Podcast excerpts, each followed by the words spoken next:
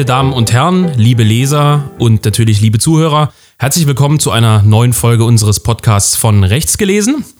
Heute endlich, nach viel Ankündigung und nach einiger Zeit, die vergangen ist, die lang ersehnte Folge mit dem Publizisten und Autor Benedikt Kaiser, der mir hier heute bei unserem Podcast gegenüber sitzt und dem ich heute einige Fragen stellen möchte. Erstmal herzlich willkommen in unserer Sendung, Benedikt. Wir wollen äh, ja heute sprechen über die soziale Frage. Wir wollen über deine Rolle in diesem Prozess der sozialen Frage sprechen.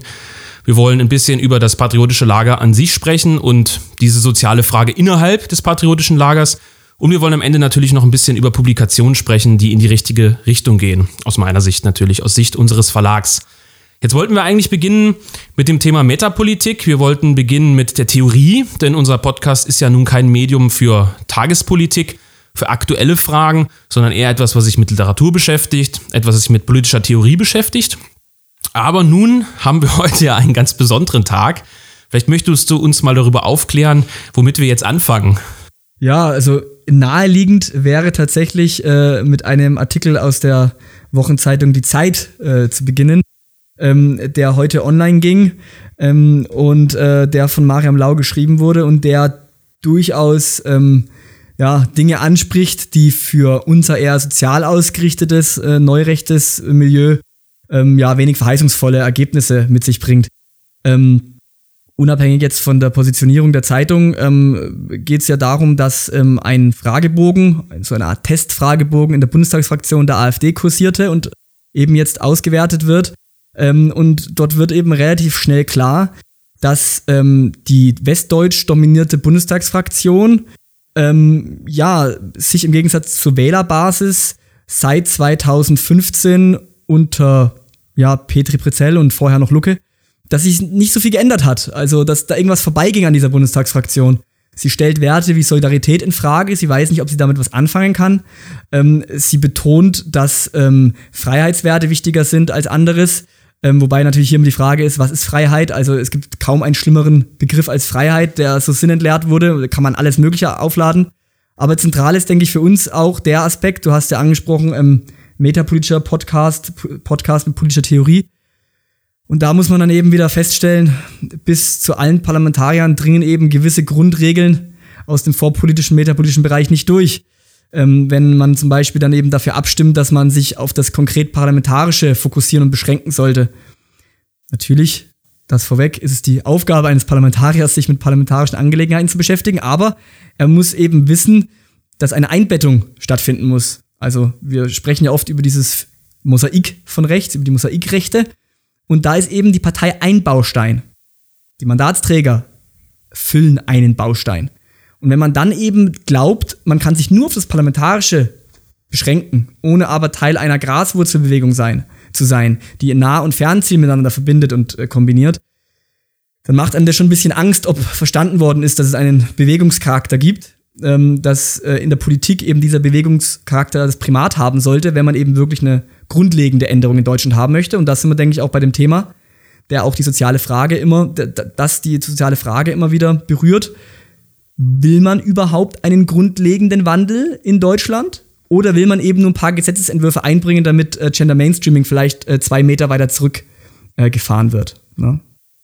Ja, also wir wollen uns nicht, nicht allzu lang an der AfD ab, abarbeiten, aber ähm, ich würde schon noch mal ein, zwei Fragen, ein, zwei Punkte äh, bei ihr verweilen. Also du bist jetzt schon relativ weit gegangen, ähm, was ich gut finde. Ich würde das aber gerne noch mal so ein bisschen zurückdrehen damit sozusagen der, ja, der Zuhörer, ähm, der jetzt hier in unseren Podcast einsteigt, ein bisschen weiß, äh, worüber wir sprechen. Du hast es ja angedeutet, aber, aber nicht ähm, in extenso ausgeführt.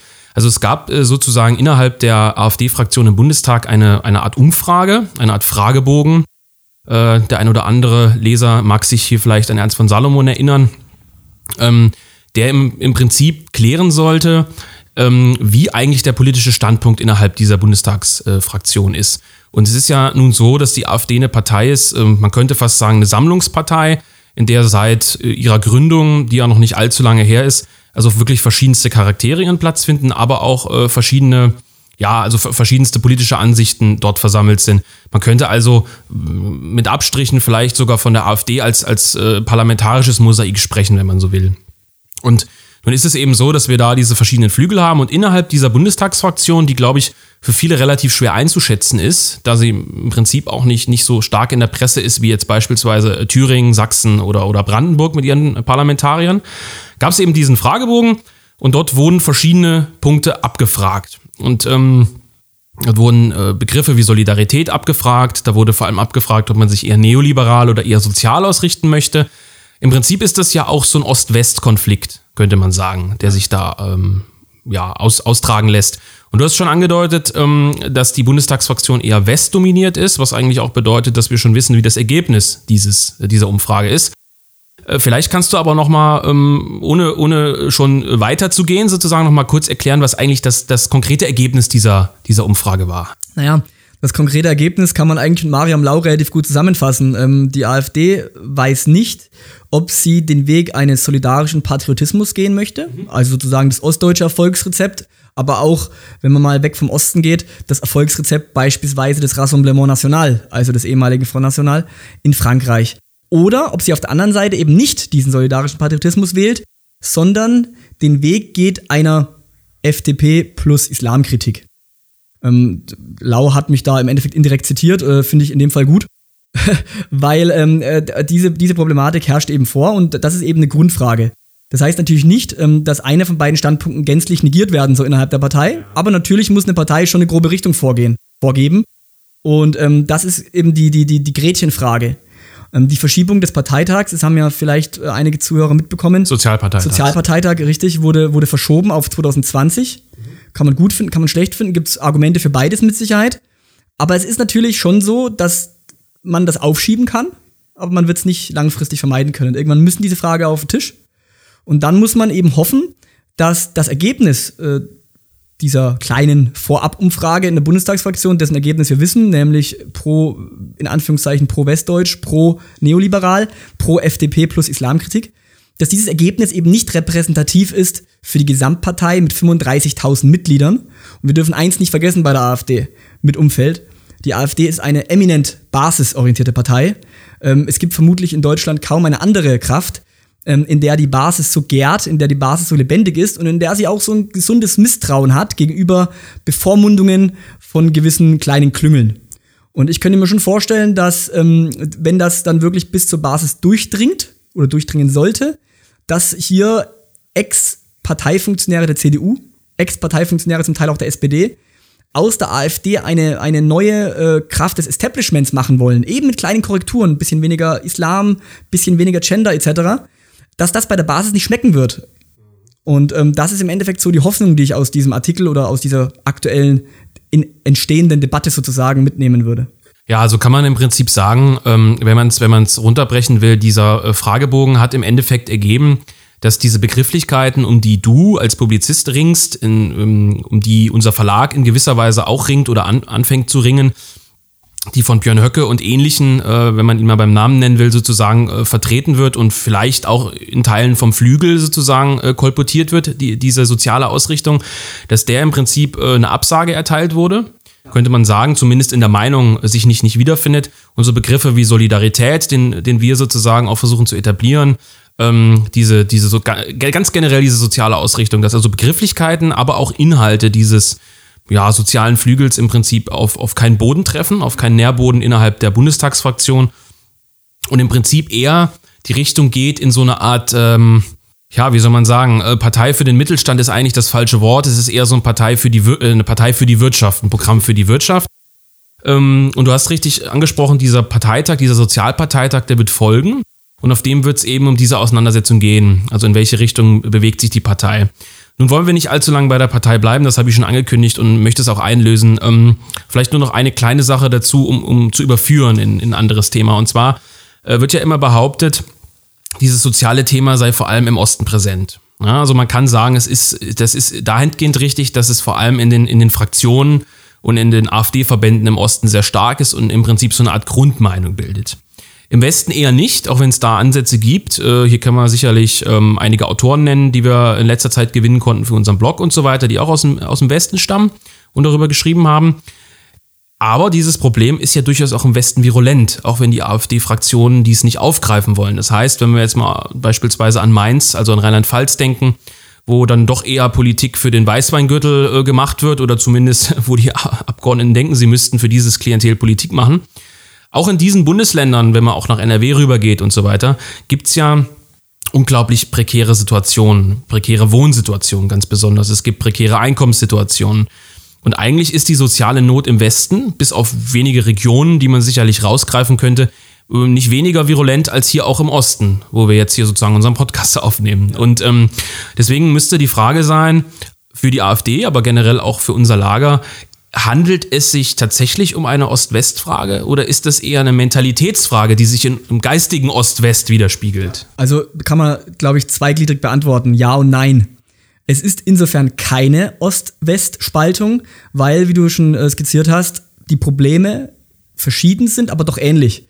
Das heißt also, äh, der Ruhrpott in NRW hat natürlich äh, Probleme, Brandenburg hat Probleme, die alle irgendwie mit der sozialen Frage verknüpft sind. Die Probleme sind nicht identisch, aber sie treten auf. Äh, Miet, Miete ist eine Frage, eine andere Frage ist natürlich Leih- und Zeitarbeit, äh, Altersgerechtigkeit oder Leben in, Leben in vielleicht Altersarmut und so weiter und so fort. Das sind alles Fragen, die relevant sind.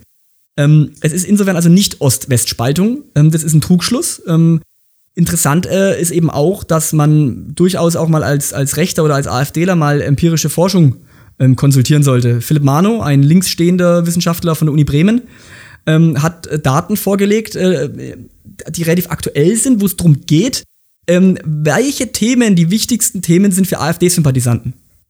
Und man höre und staune, ähm, die Mehrheit der West-AfD-Sympathisanten und die relative Mehrheit der Ost-Sympathisanten äh, fand am wichtigsten die Kombination aus sozialer Gerechtigkeit und Migrationskritik.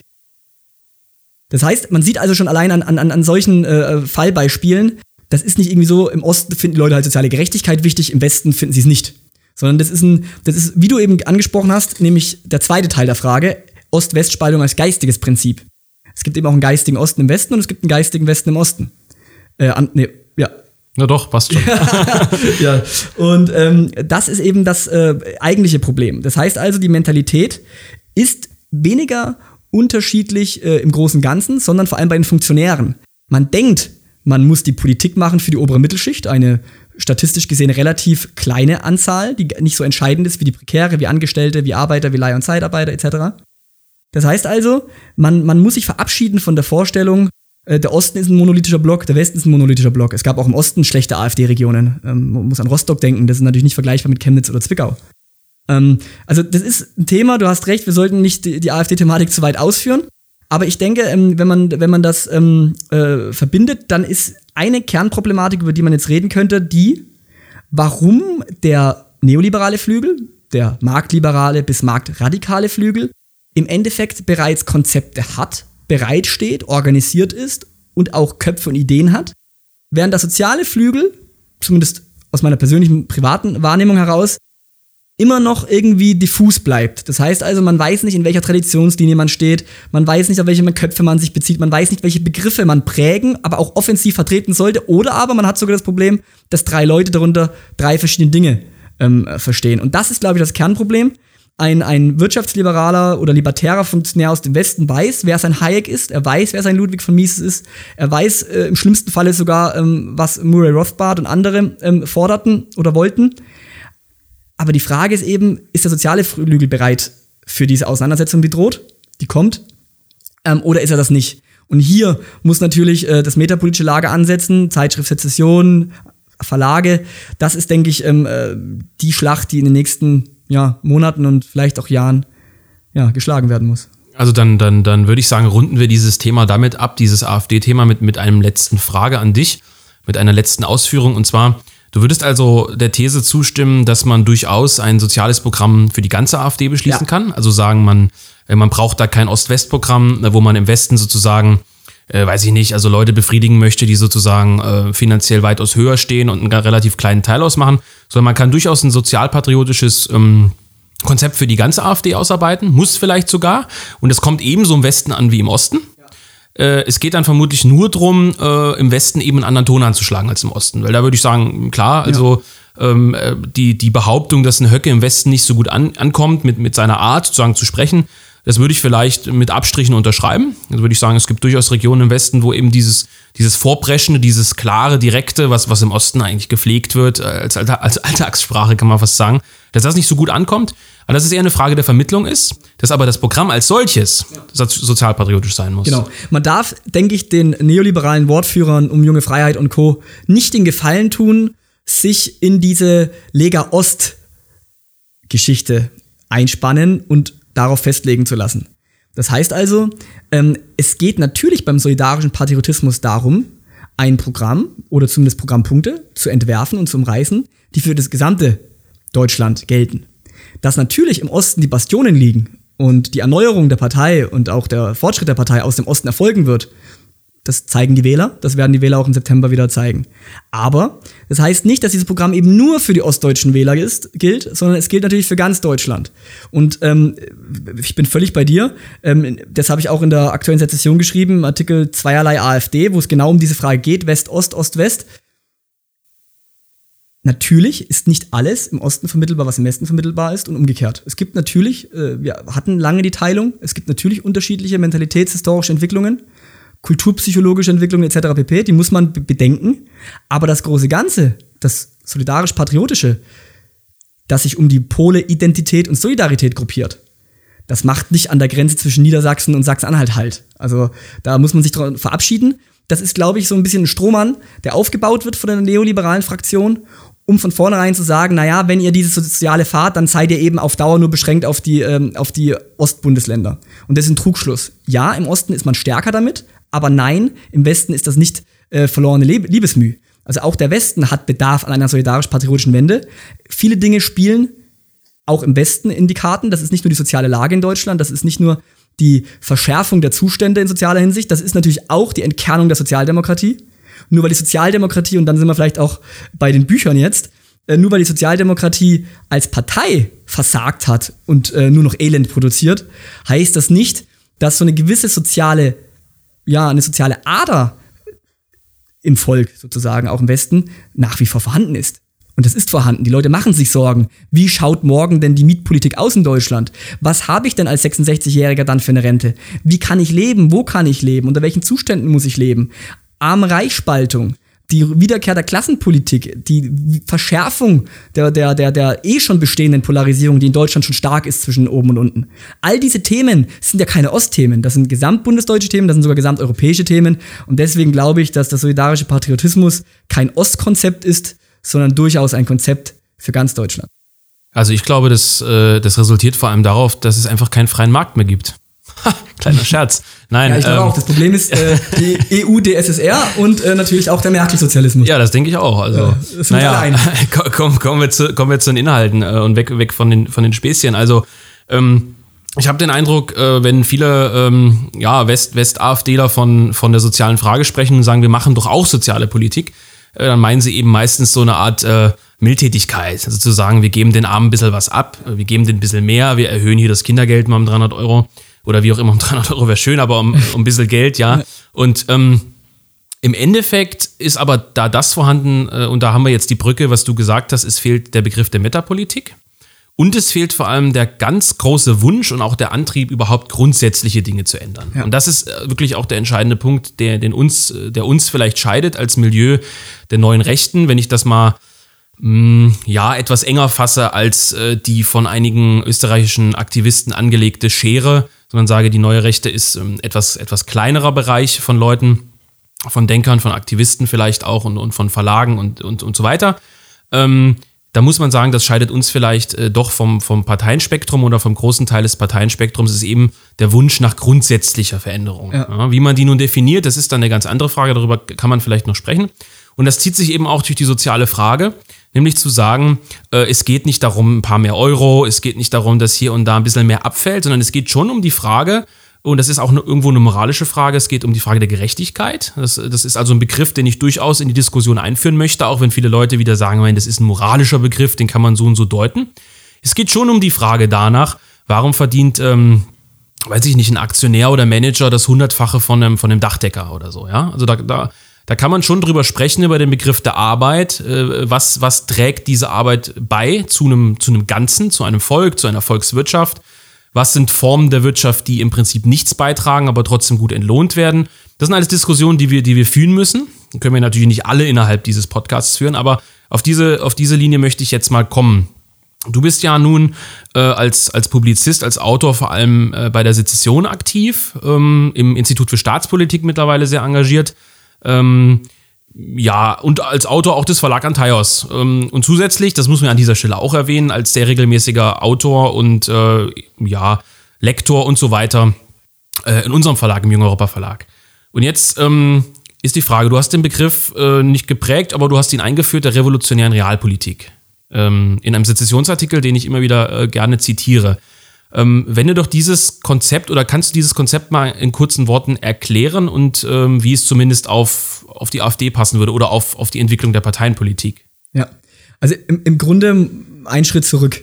Ähm, natürlich ähm, ist es eine ewige Frage in jeder grundsätzlich ausgerichteten weltanschaulichen Richtung, ähm, dass man große Dinge verändern möchte und kleine. Und es gibt dann immer einen Widerstreit zwischen Reformismus und Revolution quasi, zwischen Transformation eines Bestehenden und vorsichtiger, behutsamer Korrektur. Ähm, und ich denke, ähm, dass dieser, dieser, dieser Widerspruch wird eben oft kultiviert, zu sagen, das, was ihr wollt, das ist zu fundamental oppositionell oder in die andere Richtung, das, was ihr wollt, ist zu wenig. So, und diesen Widerspruch muss man im Endeffekt aufheben in etwas Neuem. Und ähm, in der, innerhalb der linken Theoriebildung und äh, Theoriediskussion gab es eben den von Rosa Luxemburg eingeführten Begriff der revolutionären Realpolitik. Der bezog sich damals auf das sozialdemokratische, sozialistische Feld im Kaiserreich. Und da ging es im Endeffekt darum zu sagen, wie kann ich das Große transformieren, aber trotzdem mich beteiligen im Kleinen, im Alltag. Also, dass man nicht so eine Art revolutionäre Heilserwartung hat, und dann sagt, irgendwann kommt Tag X, man schlägt los und dann äh, bricht das Alte zusammen und man baut das Neue, sondern wie kann das Kleine, das Neue im Alten entstehen und wie kann man das quasi sukzessive entwickeln und verändern und ähm, eine neue Perspektive schaffen. Und ähm, damals hatte, hatten die äh, Sozialdemokraten auch das Problem, einerseits Wahlbeteiligung und parlamentarische Tätigkeit, auf der anderen Seite war das nur ein Teil. Man hatte natürlich auch die lebensweltliche Realität der, Gegenopposition, äh, der, Opposition, der Gegenwelt äh, Arbeitervereine, Musik, Sport, was auch immer. So. Und wenn man das jetzt mal, das ist nur die Kurzfassung, die Langfassung in der Sezession bitte nachlesen. Und ähm, die, ähm, die, die, die Bedeutung für die AfD liegt nun darin, wenn man akzeptiert, wo schon einige abspringen werden am Hohenzollern-Damm, wenn man akzeptiert, dass Politik Arbeitsteilung heißt, wenn man akzeptiert, dass verschiedene Bausteine zusammengefügt werden müssen, Verlage, Zeitschriften, Jugendbewegungen, teilweise auch Gewerkschaften, Bildungseinrichtungen etc. und eben auch eine Partei. Dann akzeptiert man zugleich, dass in dieser Arbeitsteilung jeder in seinem Beritt das tut, was er tun muss, was er tun kann. Das heißt, man kooperiert, aber man mixt nicht alles durcheinander. Jeder hat natürlich seinen Bereich, für den er verantwortlich ist. So. Man muss aber anerkennen, dass das Parlamentarische eben nicht das Entscheidende und nicht das Alleinige ist. Also Johannes Agnoli hat mal gesagt, die Macht des Parlaments ist nicht die Macht des Volkes. Und gerade im populistischen Zeitalter oder im populistischen Moment, in dem wir leben, im populistischen Augenblick, ist gerade das ja wirklich essentiell zu begreifen. Die Macht des Parlaments ist nicht die Macht des Volkes. Daraus darf man aber jetzt nicht schließen, dass man rein außerparlamentarisch nach Veränderungen strebt, sondern dass eben das Parlamentarische ein wichtiger, essentieller Baustein ist. So, und jetzt kommen wir zur Dialektik aus Nah- und Fernziel. Das heißt, die AfD hat theoretisch, im besten Falle, die Rolle zu spielen und die Rolle auszufüllen, nach bestem Gewissen und mit bestem Fleiß, dass sie den Menschen, die mit Metapolitik gar nichts zu tun haben, nämlich die Normalbürger, dass die Menschen sehen, Veränderung im Kleinen wird versucht. Gesetzesentwürfe, parlamentarische Anfragen, kleine, große. Der Versuch des grundsätzlichen Widerspruchs eben in diesem Parlament, der dann durch Phoenix und durch die Presse etc. Äh, ins Land getragen wird. Aber das muss eben immer eingebettet bleiben in die große Strategie, in die große Strategie und das ist das Fernziel. Das Fernziel ist immer ein anderes Deutschland, ein solidarisches Deutschland, ein heimatverbundenes Deutschland. Also ein Deutschland, das, in dem es allein solidarisch und heimatverbunden ist, schon nicht mehr ganz so viel zu tun hat mit den jetzigen herrschenden Verhältnissen. Und das umreißt im Endeffekt in Kurzfassung die Grundproblematik. Man muss im Kleinen, im Alltag, im lokalen, im regionalen, aber auch im parlamentarischen nach Veränderung streben. Man darf das aber nicht tun, in der Hoffnung darauf, dass das ausreicht, sondern man muss das Fernziel von Augen haben und man darf das nicht vergessen und man muss vor allem den eigenen Funktionären, den eigenen Mitstreitern eben klar machen, dieses Fernziel, vielleicht erreicht man es ja auch nie, Aber jeder Schritt in diese Richtung bringt, dem Ziel, äh, bringt, bringt einem dem Ziel ein Stück näher. Und das ist eben diese Dialektik aus Nah- und Fernziel. Ist ein Widerspruch, ist ambivalent, ist schwierig, ist anstrengend, aber wichtig, unverzichtbar. Ich glaube, du hast diese revolutionäre Realpolitik so beschrieben, dass dort äh, Nah- und Fernziel miteinander harmonisiert werden müssen. Also es geht um eine Harmonisierung. Harmonisierung bedeutet immer, man möchte also nicht zur Spaltung beitragen, man möchte die Dinge nicht auseinander äh, dividieren, äh, was einem ja vorgeworfen wird, sondern man möchte im Prinzip den, den Menschen klar machen, dass Realpolitik, also Fundis und Realos, das, ja, was die genau. Grünen im Prinzip immer so getrennt hat oder was da immer so virulent war, was wir nicht nur in der Partei, also in der AfD, sondern auch im, im neurechten Milieu, also ganz stark vorfinden, diese Trennung zwischen Fundis und Realos, äh, dass das schon irgendwie zusammenpasst. Ja. Ähm, zumindest in der Weise, dass man äh, als, als Fundi schon auch an der kleinen Veränderung mitwirken möchte, aber halt eben immer weiß, wir wollen das große Ganze. Ähm, ja, in irgendeiner Weise revolutionieren oder auch nur verändern oder nur, wie auch immer, wie man das, wie man das beschreiben möchte. Ähm, ich würde gerne einen kleinen Blick auf, auf unser Milieu wagen. Das ist aber eher kurz und dann würde ich gerne einen Blick auch nochmal auf, auf die Linke werfen, weil du hast ja im Prinzip sehr viel zur Linken geschrieben. Wenn wir kurz bei der, bei der neuen Rechten verweilen, ähm, ich will diesen Begriff oder ich will eigentlich die, dieses Milieu nicht, nicht weiter ausstaffieren und, und nicht weiter beschreiben, denn das ist ja eine Diskussion, die noch am Laufen ist. Also was ist die Mosaikrechte? Ich will mal als Begriff für uns setzen, ähm, dass ich als neue Rechte äh, alles das gruppiere, was sich also so um die, äh, um den Verlag Antaios, um die Sezession, um das IFS, um den Junge Europa Verlag gruppiert, äh, meinetwegen auch um die Identitären als, als Jugendbewegung, also alles das, was irgendwie ähm, grundsätzlicher ausgerichtet ist und möchte nicht diesen Begriff anlegen, der also bis äh, zu bestimmten äh, Publizisten ähm, ja aus Berlin und, und anderer Publikationen auf, auf Ibiza oder Mallorca oder weiß ich wo geht. Ähm, das heißt, wenn wir diesen Arbeitsbegriff verwenden, diesen eher äh, ja, über Jahre etablierten Begriff der neuen Rechten, dann müssen wir sagen, dass diese, dass diese Diskussion ähm, sowohl zwischen Fundis und Realos als auch die Diskussion zwischen ähm, sozial und nicht sozial, also eher neoliberal, sich ja auch durch die neue Rechte zieht. Ich glaube, du würdest den, die These unterstützen, dass bestimmte ähm, Begrifflichkeiten, also antiliberal zu sein, im Sinne von Mohler, vielleicht auch im Sinne der konservativen Revolution, dass die Skepsis zumindest gegenüber äh, den Auswüchsen Parla des Parlamentarismus, wenn man das mal seicht formulieren will, dass aber auch durchaus eine gewisse soziale Linie, vielleicht keine sozialistische, aber eine soziale Linie, eigentlich schon in gewisser Weise immer ein Grundkonsens waren in der neuen Rechten und vor allem auch in der Zeitschrift Session natürlich ähm, als man sich noch durchaus mehr mit intellektuellen Fragen beschäftigt hat, also weitaus mehr mit intellektuellen Fragen als heute. Jetzt erleben wir aber auch, dass selbst in diesem neurechten Milieu, äh, das nicht bis nach Mallorca und Ibiza geht, sondern sich schon eher in, in unserem Bereich bewegt, ist eine sehr, ähm, ja, sehr hitzige Debatte über, vor allem über diese Wirtschaftsfrage geht. Und äh, bestimmte Jugendorganisationen ähm, vermeiden ja auch dieses Wirtschaftsthema bewusst, weil sie sagen, dieses Wirtschaftsthema ist eigentlich das, das Trennende und es ist nicht so wichtig. Also im Sinne, wir, wir fokussieren uns auf die Migration. Äh, wir fokussieren uns vielleicht auf, auf andere Fragen, ähm, also auf Genderfragen oder so und so weiter. Ähm, auch auf Fragen, wie wird der Rechtsstaat ausgehöhlt und all diese Dinge. Und diese Wirtschaftsfrage, die ist eigentlich zweitrangig. So, ich weiß schon, du wirst natürlich widersprechen, das, das möchte ich auch herausfordern. Ich möchte die Frage, wie kommt das, dass wir sozusagen innerhalb dieser neuen Rechten, die eigentlich sich immer zumindest grundsätzlich auf so einen gemeinsamen Kurs einigen konnte, neuerdings so hitzige Debatten haben über eigentlich wieder Grundfragen, also wo dann auch die Frage wieder gestellt wird, sind wir wirklich antiliberal, was eigentlich absurd ist. Siehst du das gegeben äh, durch äh, die Chance, an einer Veränderung mitzuwirken durch, durch eine Partei? Oder woher kommt das? Also, das ist jetzt wieder ein weites Feld. Also, wir könnten, glaube ich, zehn Podcasts über zehn Einzelfragen drehen. Aber wenn, wenn ich jetzt versuche, mich kurz zu fassen, ähm, dann, dann, dann würde ich erstmal den den Unterschied der neuen Rechten von damals und heute zumindest kurz ansprechen. Also die neue Rechte, die in den 60er Jahren entstand, ähm, war eine dezidiert national- und sozialrevolutionäre Rechte. Ähm, man kann natürlich Begriffe äh, oder Namen einwerfen wie Henning Eichberg, das junge Forum.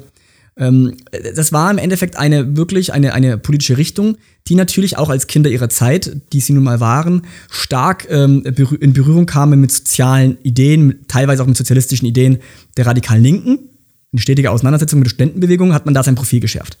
70er, 80er war das auch noch vorherrschend. Die neue Rechte war eine nationalrevolutionäre, sozialrevolutionäre Rechte.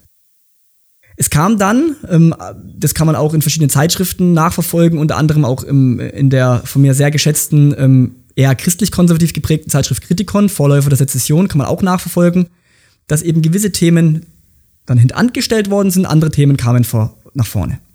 So, und ähm, es kam dann eben auch ähm, der, ja, wie soll ich sagen, also der Liberalismus-skeptische Grundkonsens der alten neuen Rechten, die auch stark von der konservativen Revolution aus den 20er Jahren noch beeindruckt oder beeinflusst war. Dieser liberalismus-skeptische Konsens wich immer mehr.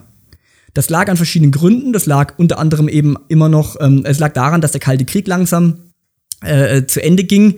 Äh, der Kommunismus war eben Gegner, den konnte man noch leichter verspotten und man hat dann eben nicht mehr sein Mola gelesen, dass eben der reine Antikommunismus eben zahnlos ist, wenn man eben nicht weiß, dass der Liberalismus das Fundament ist, auf dem der Kommunismus überhaupt realisieren könnte und so weiter und so fort. Und man hat sich immer stärker am Westen orientiert. Am Westen meine ich jetzt ähm, am geistigen Prinzip Westen, aber auch ganz konkret geografisch am Westen. Das heißt, Caspar von Schrenk-Notzing beispielsweise, der Kritikon-Macher, ähm, wurde Mitglied der Philadelphia Society in den USA. Also ein anderes Mitglied war Milton Friedman, ein, ein, ja, ein, ein Marktradikaler. Ähm, und äh, man kam immer mehr in Berührung mit diesen marktliberalen Ideen. Eine Staatsskepsis setzte auch ein in weiten Teilen der Rechten, die man vorher nicht so kannte. Der Staat als Garant des großen Ganzen, der als neutraler Mittler ist und, und im Endeffekt das Allgemeinwohl sichern soll, notfalls auch durch autoritäre Setzungen, der war auf einmal ein Moloch. Auf einmal ging es darum, dass das Individuum und der Markt nicht mehr eingeschränkt werden dürften.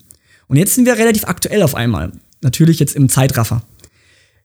Es setzte ein grundsätzlicher Wandel ein bei der Frage, was im Fokus steht. Und im Fokus der in Anführungszeichen alten neuen Rechten stand eben immer die Gemeinschaft, der Staat, das große Ganze. Im Fokus der eher marktliberalen Rechten stand aber plötzlich der Markt und das Individuum. Plötzlich ging es nicht mehr darum, dass der Staat das Wohl der Allgemeinheit sichern soll, gegen Interessengruppen, gegen den falschen Pluralismus, gegen Lobbyisten, sondern plötzlich sollte der Staat sich zurückziehen, damit man den Markt regeln lassen kann.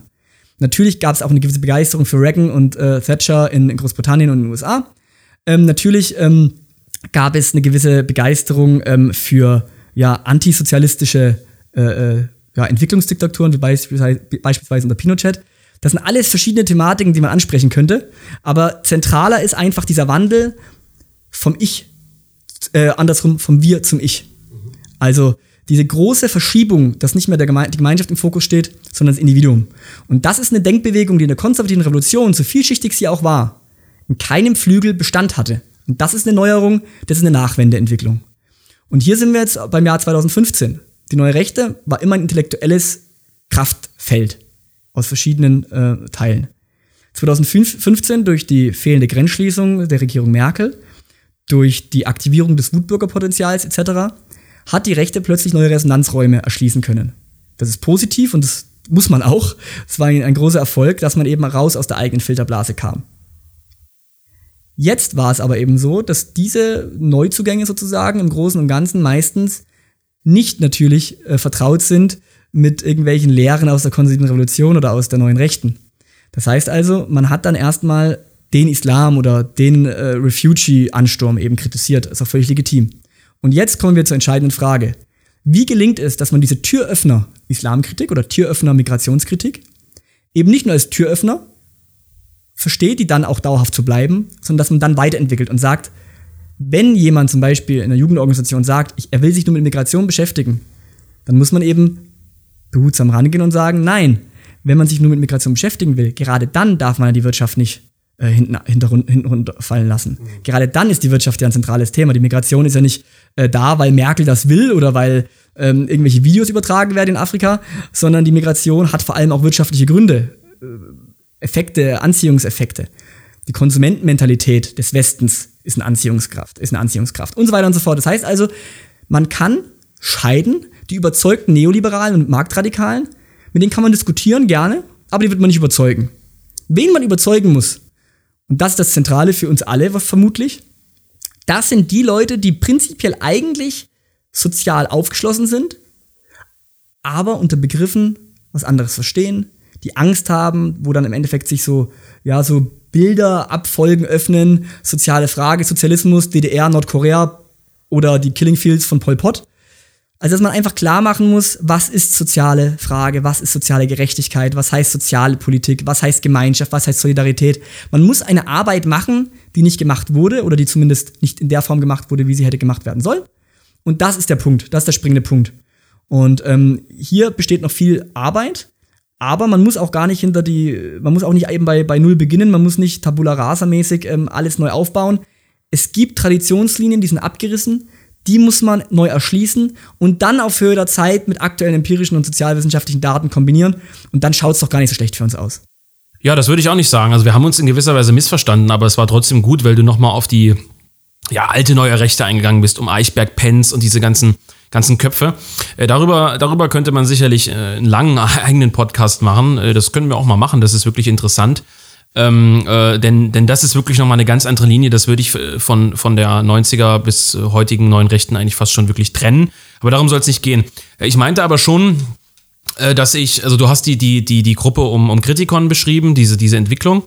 Ähm, ich würde aber schon sagen, dass so Köpfe dann wie Götz Kubitschek, den man vielleicht mit der neuen Rechten am meisten assoziiert, muss man schon sagen, und die Zeitschrift Sezession und ähnliches, dass es da trotzdem äh, gerade in den 2000er Jahren dann ähm, in den ganzen frühen Heften vor allem, ja, wenn ich daran zurückdenke, dass es da schon auch eine dezidiert antiliberale Linie gab. Also eine, die sich zwar nicht so stark auf die äh, sozusagen alte neue Rechte bezieht, also auf dieses sozialrevolutionäre, ja. aber schon antiliberal. Sie war äh, wie gesagt, sehr parlamentarismuskritisch. Also sie war in einem positiven Sinne radikaler, ohne das jetzt ins Extremistische zu meinen, ja. Und ähm, das bedeutet, also es gab schon diese Linie auch ähm, später noch, also nach Schrenknotzing gab es schon auch noch eine, eine, eine, antiliberale Haltung. Es gab eine, eine grundsätzlichere Haltung, so will ich es vielleicht nennen. Und jetzt ist es so, äh, du hast es beschrieben, dass vermutlich durch diese Öffnung des Milieus auch im, im, im, kleinen Kreis, damit meine ich jetzt nicht uns und Kubitschek, sondern im kleinen Kreis, also die der kleineren neuen Rechten, äh, diese Diskussionen auch aufgebrochen sind, weil man sich deutlich mehr an dem orientieren muss, was dann als Realpolitik bezeichnet wird. Also dass jetzt zum Beispiel die Publikationen und die Akademien des IFS maßgeblich auch Fragen um die AfD und um, um die neue Rechte äh, prägen, kommt ja nicht von ungefähr. Es kommt daher, wenn man sich damit beschäftigen muss. Das ist auch vollkommen legitim. Ähm, aber äh, darauf wollte ich im Prinzip hinaus, ne? also dass wir auch im kleineren Kreis wieder über Dinge diskutieren. Und das ist gut, denn der Verlag, der Junge Europa Verlag, hat sich ja auf die Fahnen geschrieben, diese Diskussion ähm, nicht aus reiner Provokation, wie oft behauptet wird, wenn man beispielsweise auf die Beiträge von Jörg Dittus jetzt blickt zu dieser ökologischen Frage äh, oder auch andere Beiträge. Ähm, äh, es wird ja nicht aus reiner Provokation gemacht. Auch das Buch Markus von Rechts war keine, keine Provokation in der Hinsicht, ähm, es geht schon um die Auseinandersetzung, inhaltliche Auseinandersetzung. Und ähm, wir sind jetzt an einem Punkt angelangt, sowohl im Podcast als auch in, in der neuen Rechten, in der die Möglichkeit besteht, hier Impulse reinzubringen. So, und deine Impulse, äh, deswegen sitzt ja auch heute hier im, im Interview sozusagen, sind ja vor allem die auf die Linke zu blicken, zu gucken, was gibt's da, was man in irgendeiner Weise weiterentwickeln könnte oder was man aufgreifen könnte, äh, integrieren könnte in die, in die eigene äh, Theorie. Ähm, und dann natürlich auch, ähm, was sind unsere eigenen Traditionslinien? So. Und zunächst mal, ähm, du hast zwei Kaplaken geschrieben, ähm, die sich mit dem Thema beschäftigen, könnte man eigentlich sagen. Das aktuelle ist Blick nach links. Ähm, das hat sich, denke ich, ganz gut verkauft. Also das haben schon einige Leute auch gelesen. Äh, was sind denn dann, also wenn du so oft auf die Linke blickst, ich weiß das jetzt, viele Leser wissen es vielleicht nicht, was sind denn deine zentralen Thesen, was die heutige Linke betrifft? Ja, da gäbe es viel zu sagen. Ähm, deswegen habe ich den Kaplakenblick nach links ähm, sozusagen publiziert. Ähm, ein entscheidender Punkt ist mit Sicherheit, dass die heutige Linke eine konformistische Rebellion praktiziert. Konformistische Rebellion bedeutet letztendlich, dass sie zwar an einzelnen Nebenwidersprüchen herumdoktort und dort auch die Hegemonie ausüben kann, gerade medial und gerade auch ja, gesellschaftlich, äh, wissenschaftlich, dass sie aber die großen Fragen ausklammert die berühmten Eigentumsfragen, Produktionsverhältnisse etc. Und sie hat sich stattdessen eben auf diesen vorpolitischen Raum beschränkt. Nicht alle, nicht jeder, aber das kann man erstmal so etwas pauschalisierend sagen. Ähm, es wird dann eben, es werden Ablenkkämpfe geführt. Also man greift eben nicht das, das, das große falsche Ganze an, wie vielleicht man früher äh, versucht hat, sondern man greift eben jetzt ähm, den Rechten an. Der Rechte kann alles sein, der Abtreibungsgegner, der Konservative, der christliche ähm, ähm, ja, Patriot, äh, der neue Rechte, der Revolutionär, es kann alles sein. Ähm, und ähm, diese Rebellion des Linken heute, des Antifaschisten vor allem, ähm, diese Rebellion harmoniert prächtig mit der Hegemonie in allen anderen Bereichen des Mainstreams, des liberalen Mainstreams. Das heißt also, es gibt eine Interessenskongruenz zwischen den Herrschenden und den Antifaschisten. wenn man es pauschal darstellen will. Und diese Interessenkonkurrenz besteht eben daran, dass man gemeinsam ist für offene Grenzen, für Multikulti, für Diversity, ähm, äh, jetzt neuerdings auch für den sofortigen äh, äh, fundamentalen Wandel in sämtlichen äh, klimarelevanten Fragen etc. Nur der Rechte hindert sie quasi daran, diesen widerspruchsfreie, tolle, bunte, äh, vielfältige Gesellschaft ähm, zu gestalten. Und dieser Rechte muss deswegen verschwinden, deswegen dieser fanatische, antifaschistische Kampf gegen rechts. Das könnte man weiter ausführen, das mache ich eben auch im, im Kaplagenblick nach links, den ich deswegen gerne, ähm, wo ich mich deswegen äh, durchaus darüber freuen würde, wenn ihn viele ähm, junge Leute lesen und auch nicht so junge. Ähm, das Gute für uns bei dieser ganzen Sache, für uns wie immer als Arbeitsbegriff die neue Rechte, das Gute für uns daran ist, dass die Linke viele Räume preisgegeben hat. Manche versuchen das jetzt zu kitten, klügere Linke, Sebastian Friedrich kann man nennen, der dann versucht, so eine Synthese wieder aus sozialer Klassenpolitik und Identitätspolitik alles äh, chancenlos. Also die Linke ist da festgefahren in ihrer Identitätspolitik, in ihren äh, Gender- und äh, LGBTQ-Nischen etc. Sie ist eine linksliberale, urbanisierte Geschichte geworden. Sie hat sich auf diese konformistische Rebellion ja, fokussiert und zentriert und die soziale Frage ist letztendlich offenliegend für die Rechte. Das ist die frohe Botschaft sozusagen. Und jetzt muss man eben authentisch hineingrätschen, authentisch sich diese soziale Frage aneignen. Und jetzt ist eben das Entscheidende, dass man eben auch den eigenen Leuten vermittelt und sagt, das ist keine Diskurspiraterie, das ist kein Diebstahl an linken Ideen oder kein Abkupfern, sondern es gibt diese originär konservative preußisch-soziale Traditionslinie, die ist irgendwann abgerissen, die greifen wir wieder auf und verbinden es mit jenen linken Ansätzen, die bereinigt von antifaschistischen Irrlehren und äh, bereinigt von ähm, geschichtsmaterialistischen anderen Irrlehren, eben bereinigt von den Grundfehlern der Linken und vor allem auch bereinigt von ihrem falschen Menschenbild, dass man eben kombiniert. Und dann, äh, und dann hat man im Endeffekt eine neue Ausgangsbasis. Und dann wird man bereit sein, den neuen Herausforderungen eben mit einem Fundament, mit einem geistigen Fundament, mit einem substanziellen ähm, Weltbild sozusagen entgegenzutreten. Das ist der erste Schritt. Ja, also ich denke, äh, der Begriff dieses revolutionären Subjekts ist also hier auch sehr interessant. Denn mhm. Das war ja nun, äh, das kann man schon sagen, also in den 20er Jahren, äh, wenn man auf die Kommunisten blickt, durchaus der Arbeiter. war eigentlich bei, bei allen ja nicht herrschenden Gruppen sozusagen vor 33 sozusagen der Arbeiter, auf den es sich fokussierte als revolutionäres Subjekt. Dieses revolutionäre Subjekt ist im Prinzip schon den 68ern abhanden gekommen. Es gibt ja von Rudi Dutschke äh, verschiedene Aufzeichnungen, wo er im Prinzip feststellen muss, dass der, das übergreifende 68er außerhalb des ähm, universitären Bereichs nicht geglückt ist. Äh, das ist gar nicht als Vorwurf gemeint, aber er muss es eben feststellen, dass er natürlich beim Arbeiter, der zu der Zeit halt äh, flach gesagt oft die Bildzeitung konsumierte, die ihm ja nicht so wohlgesonnen war, äh, ihn dann eher als Hassobjekt aufgebaut hat. Und dass der Arbeiter äh, nicht erreicht werden konnte. Ja, das, das ist äh, nicht überraschend und, und wir hätten es vielleicht zu dieser Zeit auch nicht geschafft. Also es ist wie gesagt gar nicht als, als Vorwurf in der Hinsicht gemeint, aber man ist eben äh, ein universitäres ähm, Phänomen geblieben, bis auf, bis auf Ausnahmen vielleicht. Und dieses revolutionäre Subjekt äh, ist eben heute vor allem der Flüchtling. Ja, das würde ich ganz wertneutral sagen. Also es ist äh, der Flüchtling geworden, also dass man sagt, die Linke fokussiert sich halt eben vor allem auf die, auf die Freiheitsrechte der äh, Personen, die nach Deutschland kommen, über, über diese ähm, Schlepperstraßen. Und ähm, hinzu kommen weitere äh, Subjekte oder Gruppierungen. Das ist eben vor allem das Eintreten für Minderheitsrechte. Das ist ja eben auch das, was viele äh, intelligentere Linke, man könnte hier Bernd Stegemann vielleicht noch nennen, teilweise auch Thomas Wagner, so Leute, die also ein bisschen weniger äh, Probleme damit haben, auch mal in den Rechten zu lesen, ähm, die dann eben feststellen, äh, dass man sich vor allem für Minderheitsrechte einsetzt. Also dass sozusagen die Rechte, äh, weiß ich nicht, einer Transsexuellen, die in, im Erzgebirge lebt, und da nicht akzeptiert wird, wichtiger ist als die Frage danach, wie eigentlich das Essen auf den Tisch kommen soll, jetzt mal ganz plakativ gesagt, ja. oder wie eigentlich die Besitzverhältnisse sind und so weiter. Nun will ich es dir natürlich auch nicht zu einfach machen. Also es gibt ja durchaus auch Linke, auch wenn das nicht mehr der herrschende universitäre Mainstream der Linken ist, die also die Frage nach äh, Besitz durchaus stellen. Man könnte sogar mit Kühnert einen relativ ähm, bekannten Kopf nennen, äh, mit den Jusos, ähm, der also diese Eigentumsfrage ziemlich brutal sozusagen gestellt hat. Man könnte einige Publizisten und, und Zeitschriften nennen und Zeitungen, die sich also mit der Eigentumsfrage noch beschäftigen. Das heißt, man muss vermutlich fairerweise schon feststellen, dass nicht die ganze Linke zumindest zu, äh, zu so einem zahnlosen Tiger geworden ist? Oder, oder meinst du, das ist ein ganz, ganz unbedeutender Teil? Also, ich würde, und das habe ich auch einen Blick nach links äh, in den neuen Thesen zur deutschen Linken ausgeführt oder versucht auszuführen. Es heißt nicht, dass es zu den einzelnen Themenblöcken ähm, Migration, Soziales, Eigentumsverhältnisse etc., dass es da keine Überlegungen gibt oder keine substanziellen Analysen. Das heißt vielmehr, dass es eben an Zusammenhängen der Analyse äh, mangelt.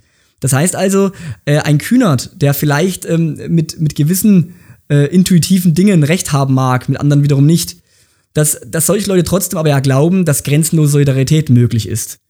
Das heißt also, die haben immer einen blinden Fleck, wenn sie den anderen nicht haben, aber einer bleibt immer. Und diesen blinden Fleck in einem weiteren Artikel in Blick nach links nenne ich eben das Volk, ähm, weil sie eben keinen Begriff haben, für wen soll eben diese sozial gerechtere Gesellschaft äh, geschaffen werden.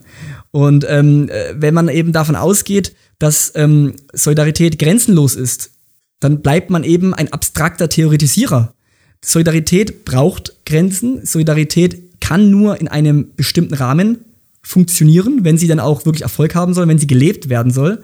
Und das sind Vertrauensräume. Jetzt kann man natürlich darüber streiten, wie weit der Vertrauensraum geht, ob das eine Nation ist oder ob das auf europäischer Ebene möglich ist. Das ist wieder ein anderes Thema für einen Podcast. Aber ich bin der Meinung, dass ähm, diese, äh, diese äh, Kombination aus verschiedenen Blöcken der Linken nicht mehr gelingt. Und ähm, so sehr Bernd Stegemann beispielsweise auch ein kluger Kopf ist, der mit Sicherheit die Kritik des linken Hypermoralismus in seinem Buch bei Mattes und Seitz ähm, auf den Punkt gebracht hat, der mit Sicherheit auch mit wie andere aufstehen Gruppen und, und Personen weiß, wo es hakt und hapert bei der Linken, er kann es trotzdem nicht umsetzen, selbst wenn er wollte. Aufstehen ist gescheitert und Aufstehen ist aus guten Gründen gescheitert. Aufstehen ist auch daran gescheitert, dass es eben in Deutschland, in der Linken, keinen positiven Volksbegriff gibt.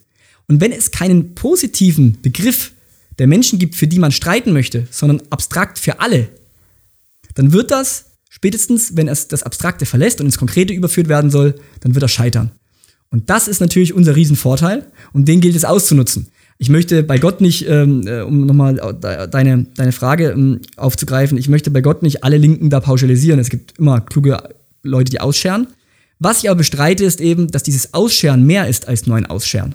Es fällt uns ja eben deswegen so auf, weil es eben den anderen grundlegenden linken, hegemonialen, antifaschistischen Irrlehren eben widerspricht oder sie korrigieren möchte. Deswegen bekommen die im Übrigen auch Gegenfeuer. Deswegen bekommen die im Übrigen auch Anfeindungen zu spüren, genauso wie wir. Und deswegen können sie sich noch nicht mal mit uns auf ein Podium setzen.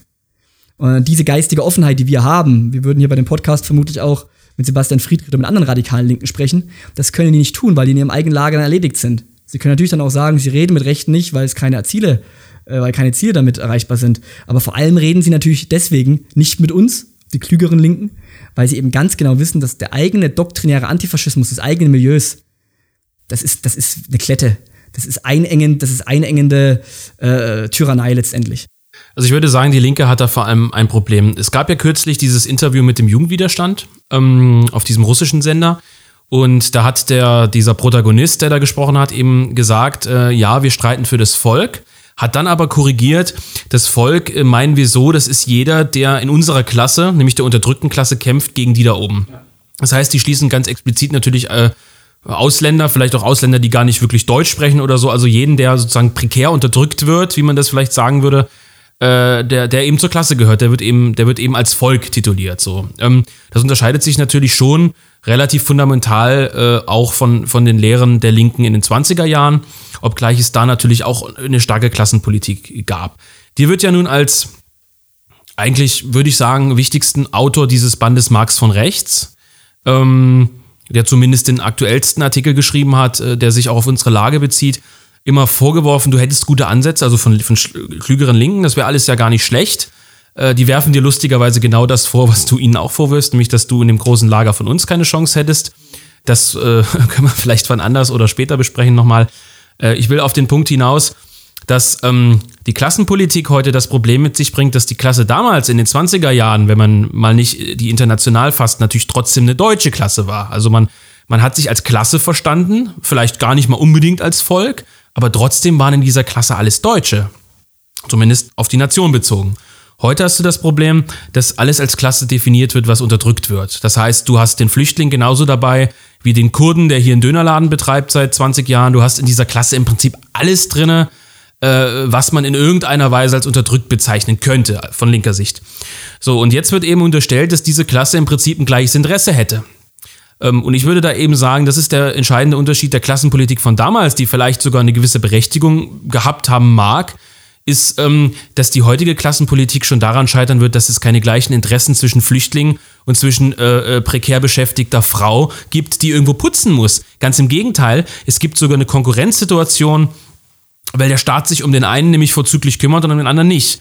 Und das ist sozusagen der große Knackpunkt der Klassenpolitik, weswegen du auch sicherlich kein Anhänger der Klassenpolitik bist, so wie es dir vorgeworfen wird.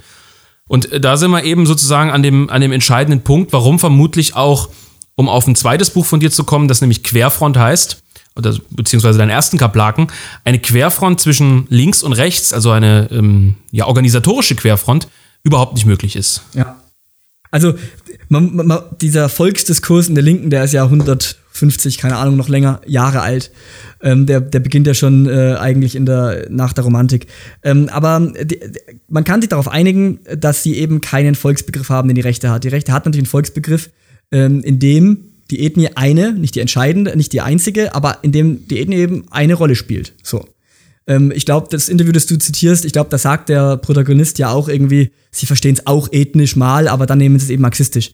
Fakt ist natürlich, wenn, wenn, wenn äh, linke Rezensenten von Marx nach rechts ähm, uns dann vorgeworfen haben, wir würden aber ja gar nicht am Ende Marxisten sein oder wir würden ja gar nicht verstehen, was Marxismus äh, bedeutet und wir übernehmen das nicht. Ja, natürlich nicht. Wir wollen ja auch gar keine Marxisten werden. Was wir wollen, ist eben eine rechte antikapitalistische oder kapitalismuskritische Substanz erarbeiten für, für, für uns. Wir machen das natürlich nicht für Marxisten, dass wir denen gefallen. Das heißt also, die Kluft bleibt bestehen, das macht auch nichts, dass die Kluft bestehen bleibt.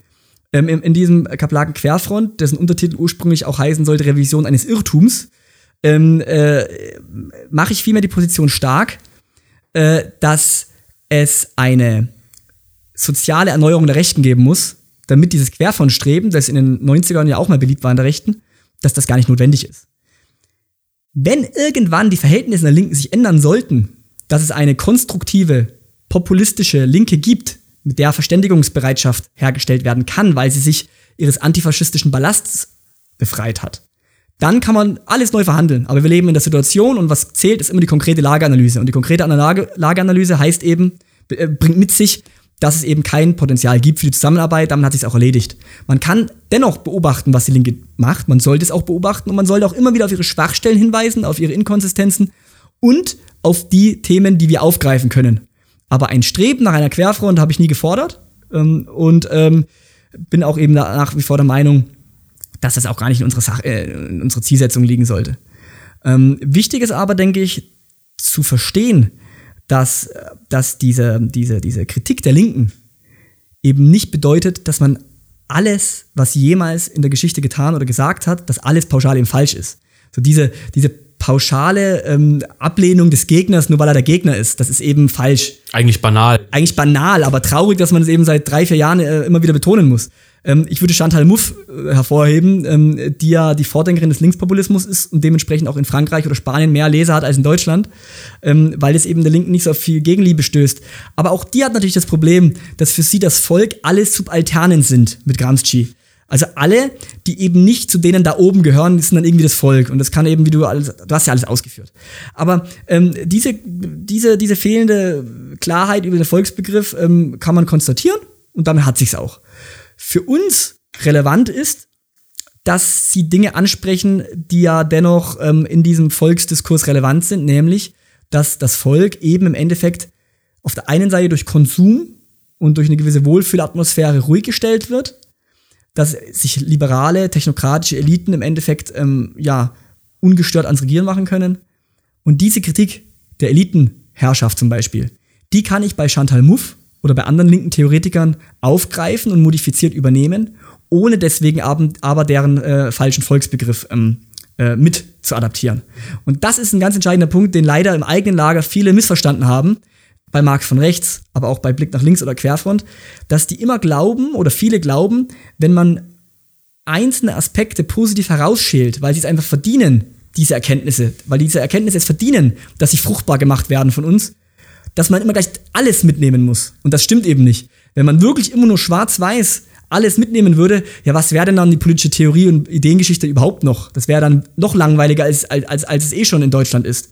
Na, das ist so einer der wichtigen Aspekte. Also ich würde diese Klassenfrage, über die wir eigentlich ja nicht so ausführlich sprechen wollten, aber auf die wir jetzt einfach gekommen sind ja. durch, durch, durch, diese, durch diese virulenten Fragen, vielleicht damit abschließen. Ich habe ja in, in dem Vorwort zu Marx von rechts geschrieben, äh, dass der Rechte äh, im Prinzip sich die Einheit wünscht.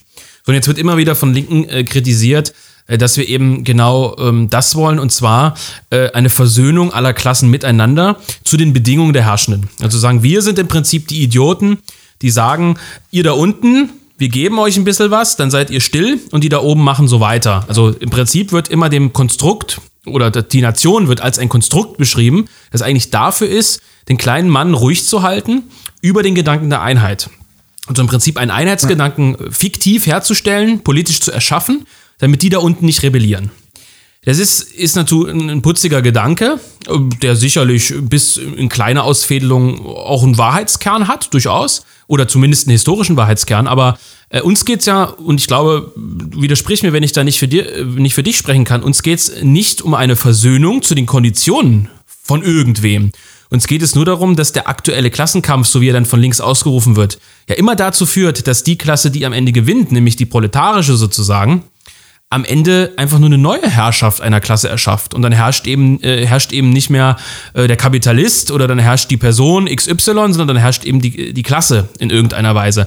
Und da, da kann, das kannst du vielleicht noch mal ein bisschen ausführen. Du hast es nämlich schöner geschrieben, als ich es jetzt sage. Aber, Schreiben ähm, ist irgendwie ja, immer schöner als sagen, ne? Das stimmt, aber will, will damit sagen, äh, um festzustellen, es geht nicht um Versöhnung. Also ich glaube, man kann den jungen neuen Rechten, wenn man das so sagen will, wie uns der Thomas Wagner nannte, nicht um Versöhnung. Ganz im Gegenteil. Aber äh, es geht eben äh, darum, äh, äh historische Schutthaufen fallen zu lassen.